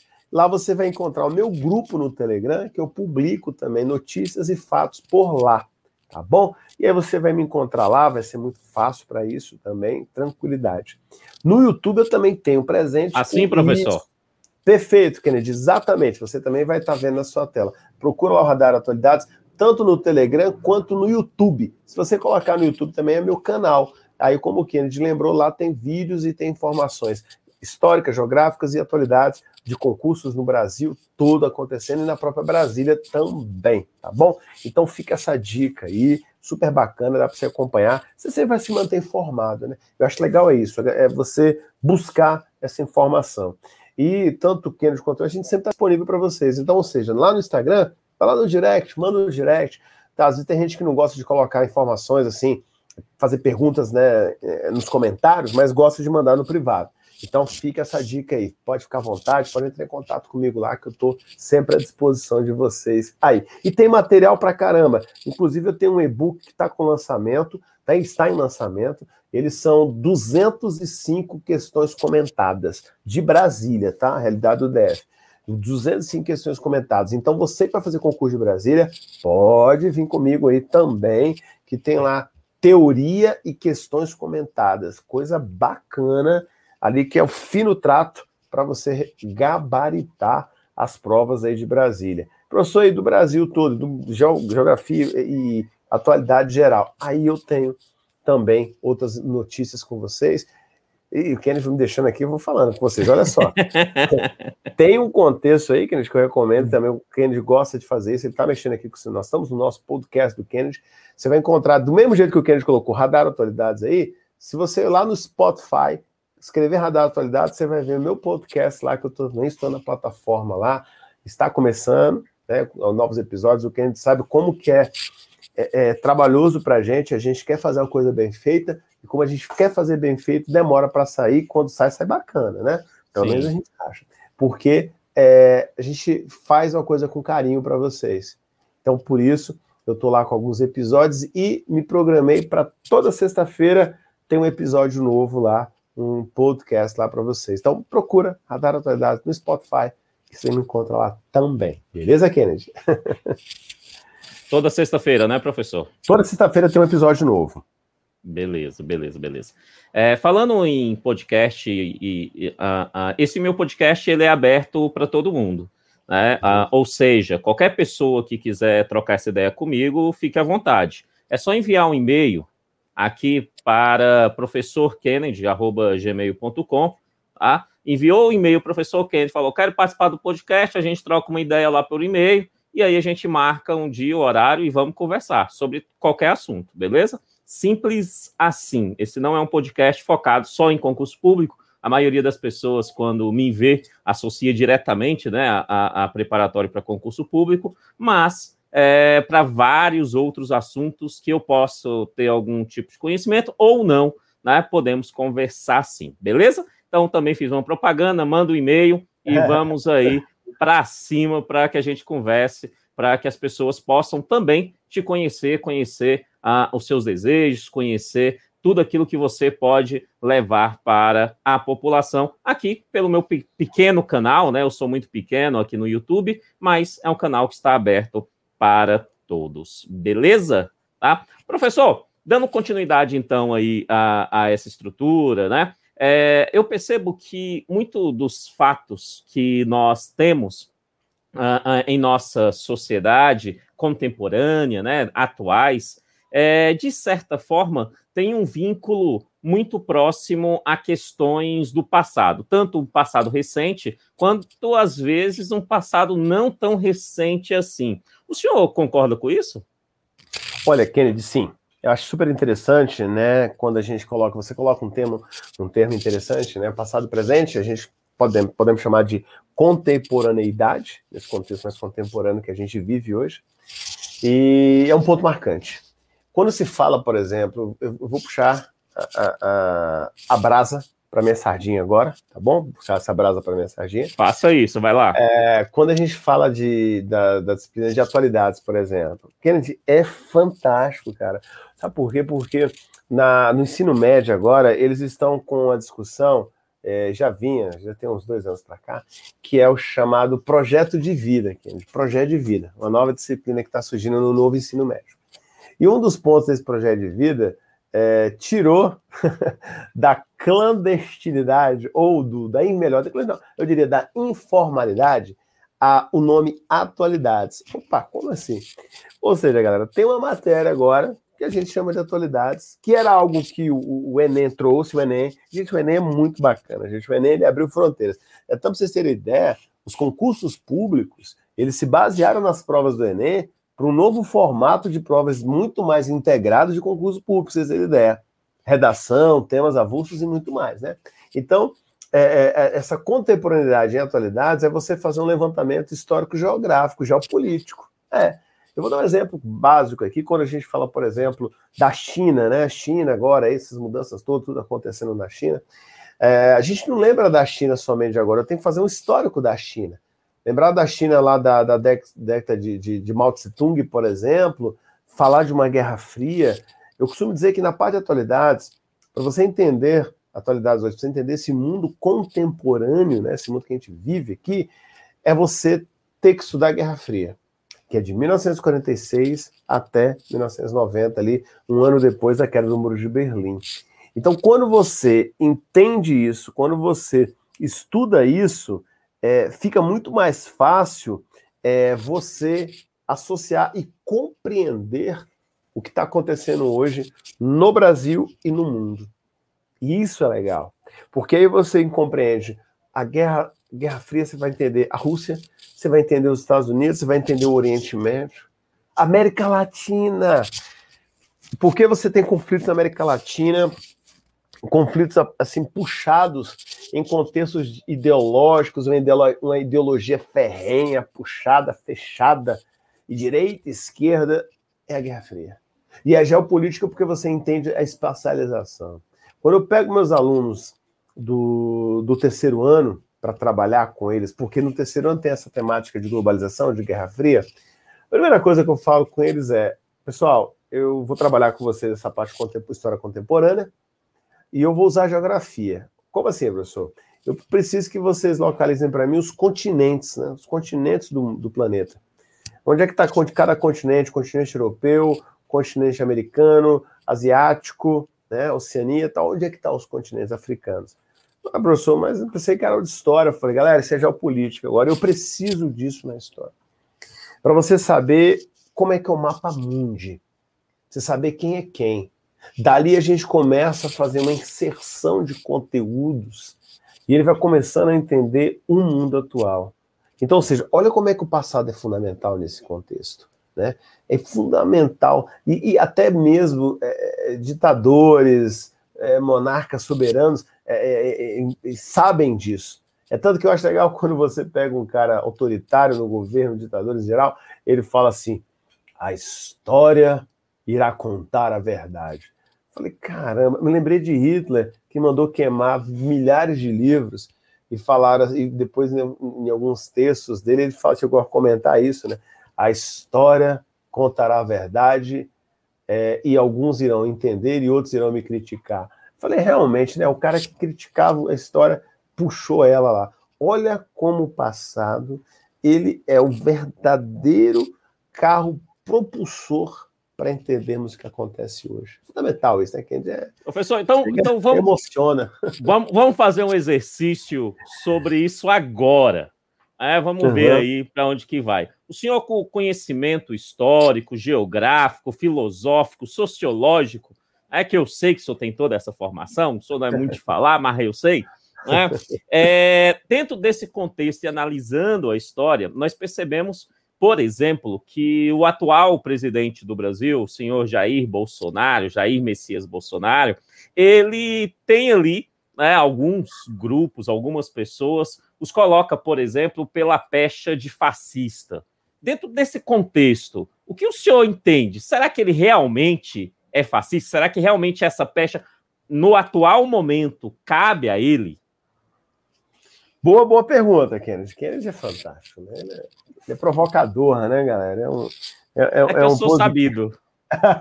ele é, é, é, é, um podcast que, que mexe com a gente, é esse aqui do Kennedy, que rebusca muito, né? Galera, já como eu tinha falado desse contexto do passado, o fascismo ele vem de feixe, né? União, é, autoritarismo, onde você fecha o grupo para si, você tem uma bandeira, e você defende o nacionalismo de forma exacerbada. É, o fascismo veio, Benito Mussolini, depois o nazismo de Adolf Hitler, que era essa questão desse ultranacionalismo, né, coisa fechada, ferrenha. Me lembra aqui na, na, na, na no contexto do Brasil também, é, o grupo pessoal do Anauê ali. É, então você tinha vários cenários da época de Getúlio Vargas, ali, esse grupo todo, que se falava disso, né? Essa, essa teoria fascista da, da, da década de 30 para a década de 40 do século 20. É, o, o, atual presidente brasileiro ele, ele tem uma, uma bandeira muito nacionalista, né? Ele tem uma linha de pensamento nacionalista, mas eu, eu, eu não diria chega a ser um, um fascismo, né? Escrachado, né? escancarado, porque ele não tem o, o, o exército, as, as forças armadas, assim, totalmente fechadas com ele. Muitos que estão acompanhando os noticiários vão, vão entender o que eu estou falando. Tem muitos oficiais, muitos militares que estavam no governo dele, saíram por algum motivo, ou que não nem entraram no governo dele, mas não defendem as ideias dele, não concordam com as ideias dele, né? O, o próprio lema que ele utiliza mesmo é o lema dos paraquedistas, né? É, Brasil acima de tudo, Deus acima de todos que é justamente não o sabe, lema. Não sabia que era dos paraquedistas. É, do grupo paraquedista, esse daí. Que ele, ele é, né? Ele foi paraquedista, é, né? É, exatamente. Ele, ele, puxou isso ali para o governo dele. E aí entra, né, no, num contexto também meio que positivista, eu diria, o Kennedy lembra muito bem desse cenário, a própria bandeira do Brasil, ordem e progresso, ela é um contexto positivista para tentar doutrinar as pessoas. Então, eu vejo ele com, com, com, traços nacionalistas até certo ponto, tá? Porque quando nós tínhamos o governo norte-americano, que era a figura de Donald Trump, ele defendia, falava abertamente né, dos Estados Unidos. E uma, uma pessoa que tem uma linha fascista, ele não defende outra assim, ele quer defender o seu país, a sua nação. Vocês, quando eu falei aqui de Benito Mussolini, para quem não lembra, depois dá um pulinho lá na, no Google, dá uma gugadazinha lá, procura lá Mussolini na Itália, você vê que Mussolini ele esteve com Hitler, mas nunca estendeu tapete vermelho para Hitler. Cada um tinha sua filosofia lá de vida, de, de, de política, de, de, forma de governar. Né? E, e, o governo brasileiro não, ele estendeu o tapete vermelho, ele seguiu a corrente trompista, né? Então o, o fascismo para ele é, é, um termo é, ainda seria até elogiável entre aspas, né? Se falássemos isso. É um cara que desenvolveu uma doutrina como doutrinas da América Latina. É, a gente teve aqui a figura do peronismo, é, Perón, na Argentina, o quicherismo, que é de, de, de Nestor Kirchner e Cristina Kirchner na Argentina também. Nós tivemos o lulismo no Brasil e agora estão vivendo o bolsonarismo, né, que são doutrinas políticas, é, seja de esquerda ou de direita, radicais, mas não diria tão, tão requintadas assim como fascismo. Né? E olha que a tecnologia hoje, com o, esse discurso de ódio, o discurso de ódio também dá para a gente colocar muito claramente nessa forma desse nacionalismo e as redes sociais aí que a gente tem, né? Então tá aí um ponto para a gente se conectar hoje no mundo mesmo. E, e, rótulo, né? A gente tem que pensar que esses rótulos é, nem sempre podem cair bem em, em, caras que são autoritários, né? Ou que pelo menos acham que são autoritários. É mais ou menos por aí que eu, que eu penso, Kennedy, eu acho. Beleza, beleza. Professor, o senhor falou aí da, da frase da bandeira, né? Uhum. Ordem e progresso é, positivismo, Augusto Conte, tal, toda essa, essa parada aí. É. É, mas, mas, mas, é, eu não lembro dessa frase lá na bandeira, não. Porque na minha infância, a cada quatro anos mudava a frase da bandeira. Era assim: Tetra Brasil, uh... Brasil rumo ao Penta. Agora é Hexa Brasil. Sempre era essa frase da bandeira para todo lugar que eu ia. Era sempre assim. Não lembro desse negócio de ordem e progresso lá, não. Tem mesmo isso? Tem. Tá vendo? O tem? Já, um cara que tem um espírito futebolístico, como o Kennedy, é, ele. Quando vê assim, rapaz, isso aí deve ser Vascaíno. Viu? É. De futebol eu gosto, professor. Ah, tá. Mas ele lembrou eu pelo menos. Vou, eu é. vou tomar cerveja. Tá tendo um jogo. Ah, ótimo, lá, então. eu vou tomar cerveja. Professor, o senhor também comentou aí em relação ao Bolsonaro e a relação uhum. dele com o Trump. E o Trump lá nos Estados Unidos perdeu, né? E aí entrou o Biden aí e tal. É, como que o senhor vê agora essa relação? Eu sei que tem a questão diplomática e a questão política, são esferas diferentes que se complementam, mas são esferas diferentes. Mas como que o essa, essa relação agora entre, então, aí o, o, o, o Bolsonaro o, o Biden e, obviamente, o histórico entre Brasil e Estados Unidos, que não é um histórico de ontem, é um histórico.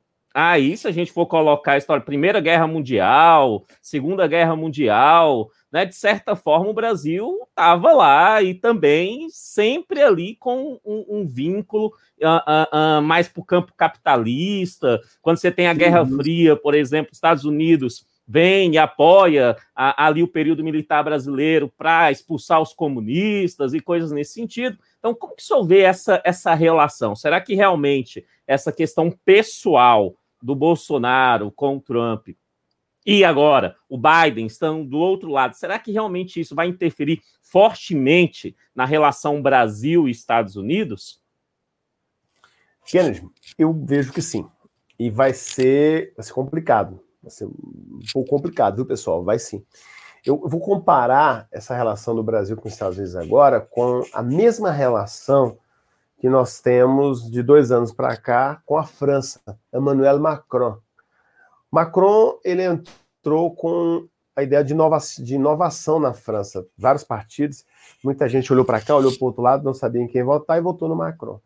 E Macron é um cara que é ambientalista, defende várias ideias e tal e houve um afastamento da França com o Brasil. Não também que eles eram muito próximos, mas tínhamos uma boa relação com a questão francesa.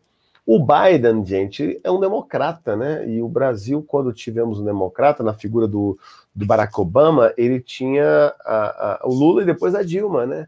É tanto que ele virou na época para o Lula e falou: Lula, você é o cara, né? Virou, Lula é o cara. E por quê? Porque são, são tendências de, de, de esquerdistas, sociais. É, os democratas, na verdade, eles são uma pegada muito social. Né? O PT é esquerda, mas os democratas muito social. E há professor, quem diga só, que os só, democratas... Só uma, que... só uma questão, professor, uhum. interrompendo o senhor. É, é, essa questão do, do, do, Barack Obama tal, mas agora também teve o livro né, do Barack Obama. Eu não li, não, mas dizem que lá no livro ele, ele falou que o Lula é ladrão, essas coisas assim. Né? É, uhum. É, essa relação também será que poderia questionar o Brasil ou coisa desse sentido? Exatamente, sim, também. Sabe por quê? Porque é o seguinte, como eu falei, é, houve uma aproximação lá atrás, naquele passado com o Obama e o Lula, pelo momento, momento ali e tal. E aí, hoje em dia, com o levantamento histórico que o Obama deve ter feito, é, fatalmente ele já vê outros, outros olhares, né? A gente pega o Mujica, por exemplo, que era o ex-presidente do Uruguai, ele também fez alguns comentários bastante questionadores sobre o Lula. Ele também é. Eu acho que o, o Lula lá no Brasil andou fazendo algumas coisas erradas. E ele deixou... é, um, é, é um esquerdista raiz, né? Exatamente, que ele falou bem, galera. Ele é tão raiz, gente, que ele, ele dispensou o carro oficial na época que ele foi presidente. Ele não saiu do, da, da, tipo uma chácarazinha, um sítiozinho que ele mora lá, e ele dispensou até uma, uma equipe maior de segurança. A única coisa que, que ficava lá na entrada da, da, do sítiozinho dele era uma viatura, né, da, da, da guarda, tipo guarda nacional que ele tinha lá, e algum segurança ou outro. E ele ia trabalhar na época que ele dirigia ainda, de Fusca, muito humilde, era exatamente esse espírito. Era um esquerdista, é um esquerdista raiz. E ele questionou isso também, e falou, teve essa informação na época e tal. Aí ele falou: não, eu fiz um comentário porque, né? Mas aí depois o pessoal fez a operação abafa. No Obama não foi diferente, aí, pelo que o Kennedy destaca bem. Então também você sempre tem rumores né, a respeito disso. Mas voltando a essa ideia Isso, que nós falamos lá. aí do, do, do, do, Trump, né, a saída de Trump, a entrada de Biden, o governo Bolsonaro, eu vejo que o Brasil vai ter prejuízo sim.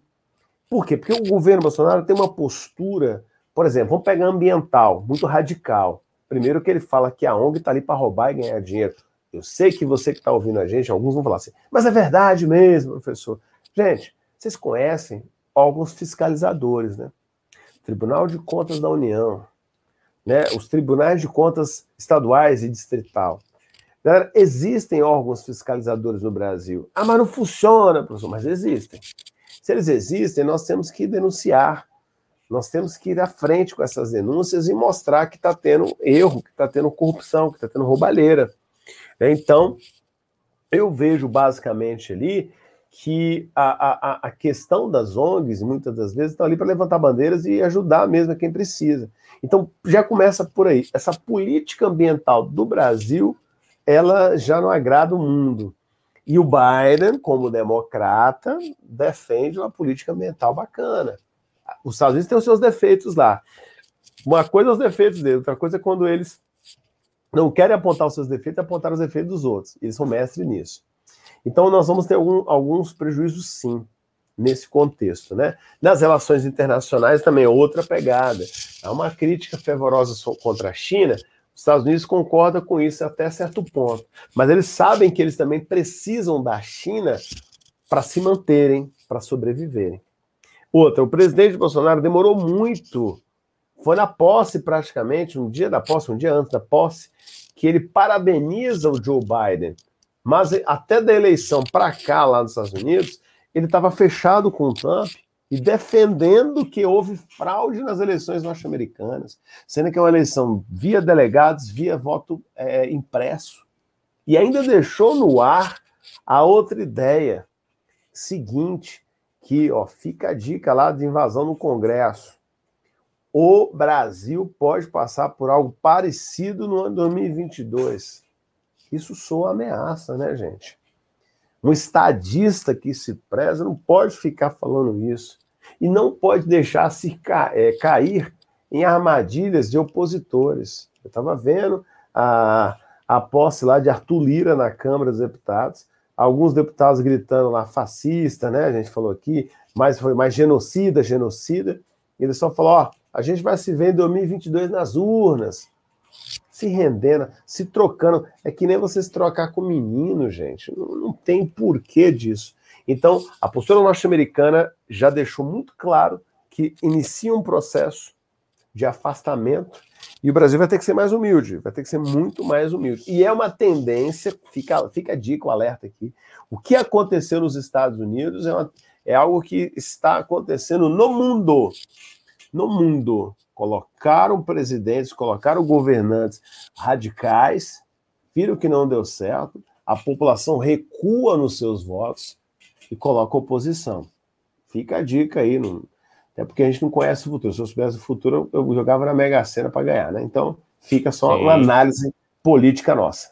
Sim. Professor, é, já que falamos isso, é, também o, o, Putin né, demorou um pouquinho a, a, falar sobre o Biden, aceitar ali, declarar a eleição do Biden, foi antes do Bolsonaro, bem antes, né? Mas uhum. também demorou um pouquinho. E o Putin também ele fez ali o que podemos chamar de elogios ao Bolsonaro, né? Falando da masculinidade do Bolsonaro, né? Elogios é, é, um pouquinho assim diferentes quando nós falamos de elogios né? sobre a masculinidade.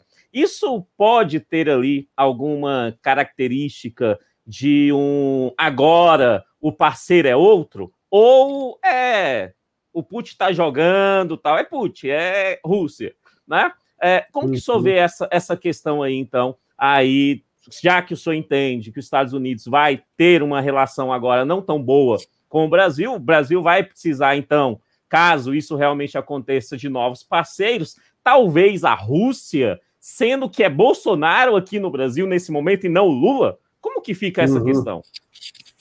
Bem lembrado. Gostei demais dessa observação sua aí. Pessoal, e vamos lembrar o seguinte, que no que tange a Rússia, ela é parceira, como a China também é, claro. O que, que o senhor está falando então, professor? Como assim? Vamos lembrar aqui dos BRICS. BRICS.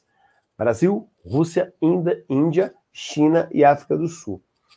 Quando Putin faz essa, essa, essa aproximação, sinaliza né, essa aproximação com o Brasil, é proposital, é muito proposital. Primeiro, é, há um interesse comercial com o Brasil agora muito forte. Eu vou pegar bem agora recente mesmo. Assim, vamos pegar pela vacina da Covid-19, a Sputnik, que está vindo aí com força, que já é um, um, sinal de que, olha, Brasil, nós estamos parceiro, vamos adquirir alguns milhões de vacinas. Vamos adquirir aí, um exemplo, tá? Hipótese, eu não sei exato ainda qual vai ser o valor depois de tudo isso aí, quantos. Vamos adquirir uns 30 milhões, 40 milhões de doses da Sputnik aí. Então você vê que é um interesse comercial muito forte. E Putin, ele é um cara extremamente machista mesmo, xenófobo, é, é ele é exatamente assim, é, detesta mesmo esse contexto de sexualidade. Lá no país não tem esse papo de LGBTQ+, ele, ele é bem ele é bem homofóbico também. É, a gente costuma dizer que é o, é o Rambo russo, né? Teve alguns momentos no passado aí, recente, de, de, de Putin, ele com roupa de couro, andando de moto, parecendo exterminador do futuro, ele andando a cavalo é, nas florestas russas, onde tem cachoeiras, sem camisa. Ah, então foi daí que é, o Bolsonaro é, inventou sair a cavalo também. É, inspirou, inspirou no Putin. Moto e cavalo, porque ele anda nos dois, né, Kennedy? É. É, é daí. E o, e o Putin apareceu. O Bolsonaro não dá para ele fazer isso, não, porque ele tá meio fora de forma, né? Uhum. Mas o Putin, sem camisa, pá, com a faca do lado, aquela coisa toda ali. Então ele sempre teve essa necessidade de mostrar, mostrar essa masculinidade nele. E aí ele viu um presidente no Brasil com um, um, linguajar muito parecido com o dele em alguns aspectos, mais robusto, mais rústico, e tentando fazer pose de machão, e ele entrou, bateu nessa tecla aí e falou: olha, vamos nessa. E aí, aproximação com o Brasil, um espaço comercial para vendas de, de commodities, né, matéria-prima básica, para a Rússia. E a Rússia fecha um bom comércio com o Brasil também, comprando e vendendo produtos para cá. E aí eu lembrei da, da Sputnik justamente com isso, porque o Brasil está fazendo um, um, um, bom esforço né, para comprar e validar vi, junto à Anvisa essa vacina Sputnik. Então fica aí uma boa dica que sim, respondendo o que o Kenneth tinha colocado, esse afastamento com, a, com a, os Estados Unidos, sim, aproxima o Brasil mais da Rússia e da China por necessidade, eu diria, da China por necessidade. Professor, é, essa é uma questão bastante interessante, mas eu queria mudar um pouquinho o foco, de certa forma ainda está dentro dessa globalização, como último assunto uhum. aí dentro de atualidades, é, fazendo esse exercício né, de atualidades que eu propus o senhor lá no início, que é uma questão uhum. que historicamente é bastante complexa aqui na América do Sul, que é a questão das Guianas. Né? Historicamente, nós tivemos lá quatro Guianas, tivemos a Guiana Espanhola, que atualmente é a Venezuela, a Guiana Inglesa, a Guiana, né? a, a Guiana a Holandesa, Suriname, e a Guiana Francesa, que continua sendo Guiana Francesa. Né? É, e dentro desse processo nós tivemos, historicamente, foi para a ONU, foi para a, a, Tribunal Internacional, ali a questão de, do território entre a Guiana e a Venezuela. E a Venezuela, uhum. por várias vezes, ameaçou ali é, invadir, tomar na base da porrada, na base da guerra, essa estrutura, e novamente teve essa ameaça agora. Né? É, eu me preocupo com isso. Por quê? Porque caso aconteça, sim, eu percebo que se a guerra acontecesse entre Venezuela e Guiana, fosse só as duas, pau a pau, a Venezuela daria um pau na Guiana, né? Eu acredito que o exército venezuelano, as forças armadas venezuelanas, é bem mais forte que da Guiana, né? Pelo menos o meu senso comum fala isso, nunca estudei profundamente, uhum. mas o meu senso comum me leva a crer nisso mas eu também sei que a guerra não ficaria somente entre os dois, né? Entraria outros plays aí, né, nesse processo. Estados Unidos, do lado da Guiana, o próprio Reino Unido pode entrar ali, uhum. o Brasil entraria, caso entrasse, seria do lado da Guiana, né? Aí a Venezuela não ia ficar sozinha, né? Ela poderia vir China, poderia vir aí é, é, é, a própria Rússia, né? E é um assunto bastante complexo que eu estou acompanhando, por quê? Porque eu tenho muito medo de guerra. Porque se o Brasil entrar numa guerra e me chamar, eu vou não, prefiro ser preso. É, então me explica esse negócio aí, como é que funciona. E o Kennedy é interessante que ele está na idade para guerra ainda, né? Então ele, como, como é um rapaz jovem, novo ainda, é, vai ser convocado por fronte, eu não tenho dúvida então, olha só, Kennedy, bom você colocar a situação da Guiana a gente vê que é, o Brasil ele tem uma postura que é chamada desde a época da Guerra do Paraguai para cá, depois da Guerra do Paraguai, só para relembrar um pouquinho, porque na Guerra do Paraguai a gente teve uma, uma presença muito importante. O Brasil foi liderança na Guerra do Paraguai. Enquanto a Argentina e o Uruguai recuaram, o Brasil avançou e tomou a área que pertencia a ele e tal, e incorporou ali várias áreas na região do Mato Grosso e tal. E, e, e, depois daquela postura, mais à frente, né, o Barão do Rio Branco e tal, eles mudaram a postura deles e entraram naquilo que a gente chama de é, política do apaziguamento. Né? Essa política, ou seja, em, em, em, em miúdos, mais na linguagem popular, né? é a chamada turma do deixa disso. O Brasil entrou muito nessa onda da turma do deixa disso. Então, de, do pós do século XIX entrando no século XX, nós entramos muito na política do, do apaziguamento. O Kennedy recordou um pouco atrás, um pouco antes aí, a gente falou aqui rapidinho, por exemplo, da, da ideia lá que ele falou do Brasil, dos Estados Unidos na Primeira Guerra Mundial, na Segunda Guerra Mundial, mas a gente entrou como parceiros ali, apoiamos. Na Primeira Guerra Mundial foi mais na equipe de saúde, na Segunda Guerra Mundial, lá em Monte Castelo, foi mais para bater em cachorro morto mesmo, na época também. E o Brasil ele foi sofrendo um sucateamento da, do Exército, das Forças Armadas Brasileiras, inclusive durante o próprio período do regime militar no Brasil, de, de 64 a 85 ali, nós sofremos um sucateamento.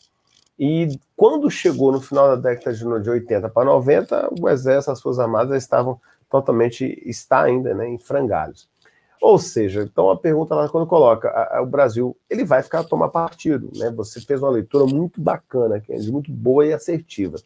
Essa questão da Guiana, o Brasil vai ficar lá da Guiana, sim, até porque nós temos um, uma política oposicionista na Venezuela, né? A, a figura é, de Maduro não é algo que agrada. O Bolsonaro já rasgou cedo em, em um passado aí é, a figura que se tinha é, de Hugo Chávez por lá, né? Ele já fala ah, o capitão Chaves e tal, mas ele, ele era só um deputado, o, Bolsonaro. Eu vejo então que a, a, pela estrutura do Brasil e a linha de pensamento do Brasil, a gente vai ficar nessa turma do deixa disso. E aí, é claro, vai ter os seus aliados, pessoas para lá e para cá. E a Venezuela, né, aproveitando, você falou, pô, a Venezuela tem um potencial maior, até que teria, sim, se a Venezuela tivesse em condições normais. Mas o país ainda é, tem Juan Guaidó, que é a figura do suposto segundo presidente lá, e Maduro ainda, né? Então, o país ele está vivendo um estado de exceção. O país ele está dividido, passando necessidade. É, Maduro tenta o tempo todo levantar a bandeira, falando que venham visitar, venham ver como nós mudamos, como nós estamos aqui. E a gente vai lá, vê, não mudou nada, tá do mesmo jeito, a mesma porcaria de sempre, tá acontecendo por lá. Então, a, a, a percepção é de que Venezuela e Guiana fica muito nesses nesse caminho, nesse cenário, né, digamos assim, de rumores, né? Eu não vejo, viu, Kennedy, uma batalha assim é, dantesca, campal lá por lá, não. É, as outras nações, como a França, como o Reino Unido, estariam fazendo uma interferência, uma ingerência em cima da, da, da, das Guianas ali. O tempo hoje não é mais de guerras aqui nas Américas. A gente tem conflitos, mas muito regionais, muito faccionais na África, na, na Ásia, né? Na Ásia ali, na Ásia Menor, naqueles países ainda meio que ditatoriais que tem por ali. E, e, hoje os conflitos eles estão mais nessa parte campal e é claro, não posso esquecer jamais do próprio Oriente Médio. Então, Guiana e Venezuela eu vejo que é algo a ser tratado dentro do campo diplomático e até de recursos ali nessa jogada, viu? Eu acho que ficaria, ficaríamos aí bem nesse contexto, meu amigo Kennedy. Tá? Professor, é, para a gente já ir dar, dar fim né, ao nosso podcast, eu fiz esse exercício com o senhor aí sobre vários pontos de, uhum. de atualidades, política, geografia, guerra, falamos aí de Bolsonaro, Putin, Trump, Biden, é, é, é, Venezuela, Guiana, Guiana. Guiana, Guiana, meu Deus. É, Guiana. Quem é Guiana no jogo do bicho, professor? Né? então, nós, agora parece que tem petróleo lá, pode ser que se torne alguém. Não é mais, por enquanto, ali, beleza. Falamos disso tudo. Por que, que eu entrei em todos esses méritos? Primeiro, porque eu sei que, que o senhor dá conta de falar de todos esses assuntos com muita tranquilidade. E um outro fator é porque um dos aspectos, quando voltamos aí para concurso público, Enem, né, vestibulares, entre outros, é a redação. E numa redação, quando se trata sobre atualidades, nós não estamos falando de uma questão de múltipla escolha aonde você vai marcar um X, vai dizer se está certo ou se vai, estar, vai dizer se está errada a questão. Mas sim, você vai ter que elaborar um raciocínio. Você vai ter que construir uma redação com início, meio e fim, dentro de um contexto de uma atualidade. Me lembro, no próprio concurso da Secretaria de Educação anterior, de uma redação que caiu bem recentemente sobre o governo cubano. Né? E as pessoas não conseguem, muitas vezes, falam, porra, faz muito tempo que eu não estudo governo cubano, como é que eu vou conseguir escrever uma redação dessa? Como, por que isso? Por que, que eu estou fazendo essa análise? Porque eu gostaria ouvir do mestre né, como que essa estrutura, essas atualidades, terminam caindo nas provas de redação. E como que podemos construir uma redação, escrever uma redação, né, fundamentados em vários conhecimentos que nós temos, é, é, é, de acordo com o que o examinador está nos pedindo, professor. Muito bem, Kennedy. Bacana a gente falar do contexto dessa atualidade em redação. Pessoal, a, a, construção de, uma, de um tema de atualidades dentro de uma redação, ele se dá em, de maneira daquilo que está caindo em voga no noticiário. Esse, essa redação em particular que o Kennedy lembrou, ela falou da morte de Fidel Castro. Estava em voga esse assunto, que eu digo na grande mídia, aquela coisa toda. Então, uma dica fundamental que eu dou é acompanhem o, o, o noticiário de uma maneira geral, e de temas, tá, o ano de 2020, sabe, foi só Covid, Covid, Covid, Covid, foi tudo contra lado. Mas aconteceu fato, sim. Aconteceu, por exemplo, é, o aumento da superlotação, né, o, o, aumento mesmo da superlotação dos presídios brasileiros. Nós tivemos o aumento da violência, da violência urbana, nós, nós tivemos é, conflitos aqui na América Latina, conflitos no Oriente Médio ainda pipocando.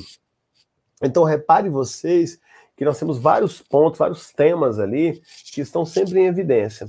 A primeira ideia é você trabalhar com esses temas que estão corriqueiros no noticiário, nas informações, aprofundar nesses textos para você ter uma bagagem. Uma outra coisa fundamental: não adianta você ter um conteúdo muito robusto, porque o examinador, quando ele vai ler, ele vai ler e vai ter que entender aquele texto. Então ele leu ali, olhou, falou, opa, beleza. Procure escrever como se você estivesse escrevendo. E tem, tem que fazer isso mesmo, escrever para uma pessoa que não conhece aquele tema. Ele vai ter que fazer se entender ali dentro. A principal dica, assim, também é veja os principais jornais e revistas de grande circulação. Eu vou, eu vou dar uma, uma, um site aqui que eu gosto muito, o Kennedy vai lembrar disso, antigamente nós tínhamos isso, que era o chamado Almanac Abril. O Almanac Abril, infelizmente, ele acabou há muito tempo atrás, ele findou-se, e no lugar dele ficou o E Atualidades da Editora Abril. Tá lá, tá, é, só tem o site, não tem mais o material impresso. Sim. No site, você tem vários temas lá o tempo todo girando. Vale muito a pena você acompanhar ali. Para quem tem o hábito de, de ver já, de, de, acompanhar alguns sites de notícia, BBC Brasil, É o País, é, o, o, contexto de, de, de, agência Reuters, né? Também, várias outras, portais, Portal Folha, Portal é, Estadão, Portal Globo, Portal R7, por aí vai. Para quem ainda tem esse costume, fica muito mais fácil você ver um site como o E Atualidades Editora Abril. E tem um site muito bacaninha também, o pessoal sempre lança podcast, eles estão um pouquinho preguiçosos lá, mas eles estão atualizando ele ainda, que é o chamado politizeconz.com.br. Vale a pena você dar uma olhadinha nesse site também. O pessoal está com material muito bacana, muito útil lá, que aí você vai sempre estar tá se aprofundando também. Então o segredo é você abrir por temas, abrir várias procuras de temas, 10, 15 temas, vai trabalhando e acompanhando o noticiário. Aí você vai compreender bastante o que está em evidência, quais são os temas que merecem destaque nosso, aonde eu vou conseguir chegar melhor com aqueles temas. Recomendo demais mesmo essa postura quando se fala aí de atualidades para redação. Porque a estrutura de redação você vai pegar com seu professor de português. Mas tem muito aluno, esse dia eu fiz um exercício bacana com um colega de português, nós fizemos uma aula dobradinha, onde eu trabalhei vários temas e ele trabalhou a estrutura da redação. Qual que é, aí, professor? Foi o professor Marcondes, grande professor Marcondes. Professor Marcondes. Isso, o Kennedy também já trabalhou com ele. E aí eu joguei vários temas ali, ele também já trabalhando com temas. E ele eu trabalhei o tema, depois ele, ele formou a redação com os alunos, pelo menos o último parágrafo em particular, o fim da redação.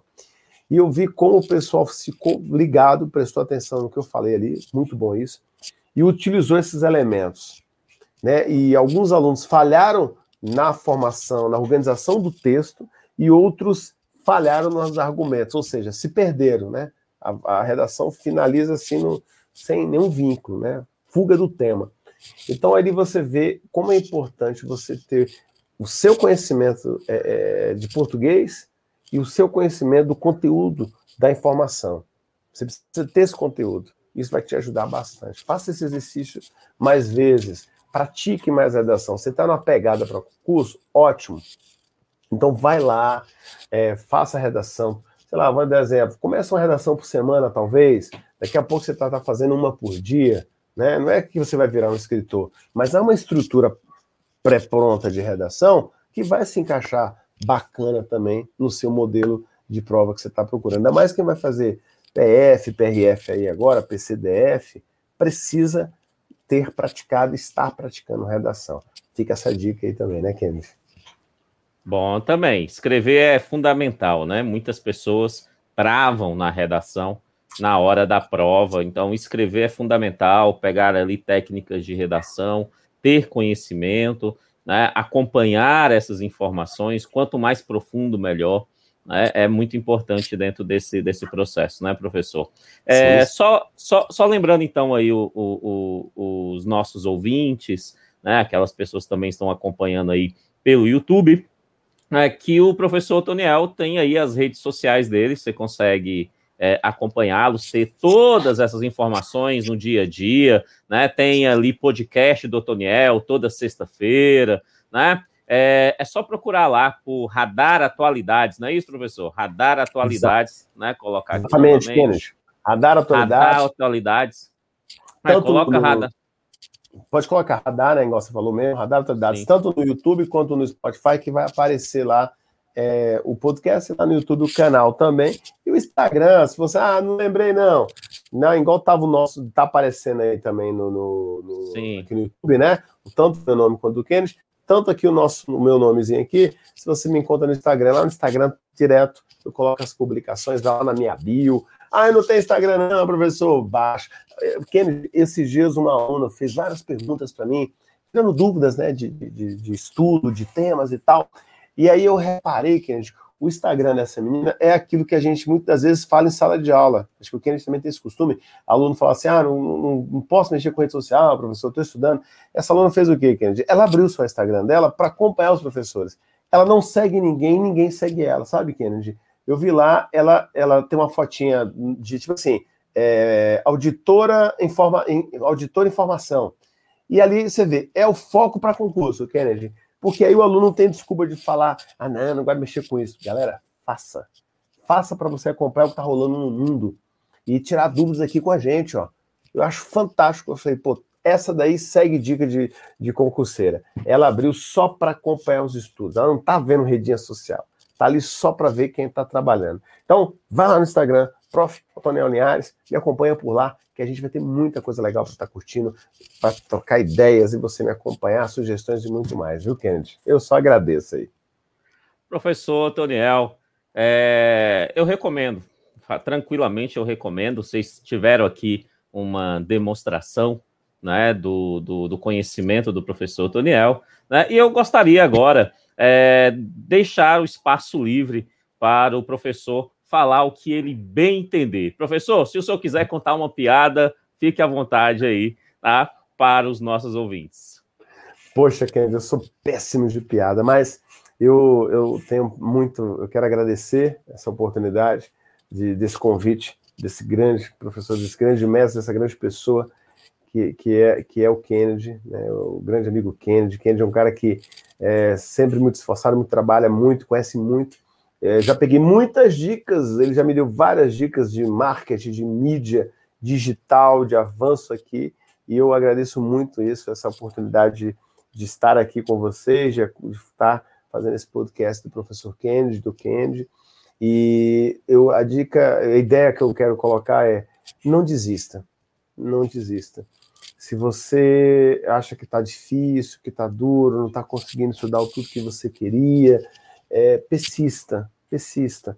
É, não dá para estudar duas horas, eu vou estudar uma hora, não dá para estudar uma hora, eu vou estudar 30 minutos. Se você, nem que se você pegue uma, uma questão para resolver por dia, dependendo do seu tempo, isso já está te ajudando, já está engrandecendo. Uma coisa que aconteceu uma vez comigo, isso eu fiz um, um primeiro concurso, é, eu estava estudando ainda em 1999, na época era o DR, DR, é, IDR, que era um outro órgão que existia do governo, e eu, eu fui muito mal nessa prova. Eu fiquei mal também. Pô, estou estudando ainda e tal. Como é que eu tiro uma nota ridícula dessa? Nem me classifiquei. E eu estava graduando, tá, aí pelo menos aí me deu um alento, né? E aí, na época, logo depois, eu falei assim: olha, o próximo concurso que tiver para a Secretaria de Educação, eu garanto a mim mesmo que eu vou ser um dos melhores colocados. E na época, no meu concurso, em 2001 para 2002, que eu assumi em 2002, mas o concurso foi 2001, na época tinha nível 2 e nível 3. Nível 2, que eram os anos finais, de, na época de sexto ao nono ano, é até hoje, e do ensino médio. Eu fiz os dois. Para o ensino médio, eu fiz para o noturno. E eu fui o 01 naquela época, do noturno, e fui o terceiro colocado no diurno, para o Gama. E aquilo me deixou muito satisfeito, que eu cumpri o que eu queria. Né? Eu falei, olha, como foi bom eu ter tirado uma nota ruim lá atrás, há, há, há três anos atrás, que isso me engrandeceu. E, e aí eu, eu, escolhi, na hora de escolher as duas cargas, eu fiquei só com a carga no noturno. Eu não sou 60 horas na secretaria. É, eu lembro até hoje também que a, a, a, servidora lá perguntou assim: "Você tem certeza, professor? Você não quer porque você pode assumir as duas, você pode assumir, assumir o diurno e assumir o noturno. Eu falei, não, eu estava dando aula para as escolas particulares em Brasília, então não me interessou. Não me arrependo, tá, pessoal? De forma alguma. Não, não, não. Sou 40 horas hoje na secretaria, até porque o que eu queria era provar para mim mesmo. Eu, é, é, aquela frase que parece clichê, mas para mim não é clichê. O meu maior é, inimigo ou o maior pessoa que eu quero, quem, a quem eu quero superar é a mim mesmo. Meu, meu concorrente sou eu mesmo. Se eu não estiver estudando, eu estou me sabotando. Né? Então tem que superar mim. Se eu conseguir superar, eu já tá bom demais. Eu, meu concorrente sou eu e eu sei aonde eu devo estar chegando. Pessoal, muito obrigado. Foi um grande prazer estar aqui com vocês nesse podcast. Eu agradeço ao Kennedy, agradeço a vocês todos ali essa oportunidade. Continuemos aí nossa força. Vamos lá, me acompanhem nas redes sociais, me acompanhem em tudo que vocês puderem. E qualquer dúvida, qualquer contexto, a gente sempre estará à disposição, sempre estarei à disposição de vocês aí. Kennedy, muito obrigado. Esse é o podcast do Kennedy Santos, galera. Valeu, viu, Kennedy? Eu que agradeço, professor. E você tem mais um talento aí, professor, que está escondendo o jogo que é coach, porque tá massa, viu? É tá você massa é aí. É, tá no caminho aí, bom. Não é sou coach, não, mas você tá no caminho. Você tá... Eu vou, fazer um treinamento com você, porque você vai me treinar para ser coach, então. Beleza, então. É, amados meus, muito obrigado aí pela atenção de vocês. Que Deus abençoe e até o próximo podcast. Valeu, tchau, tchau.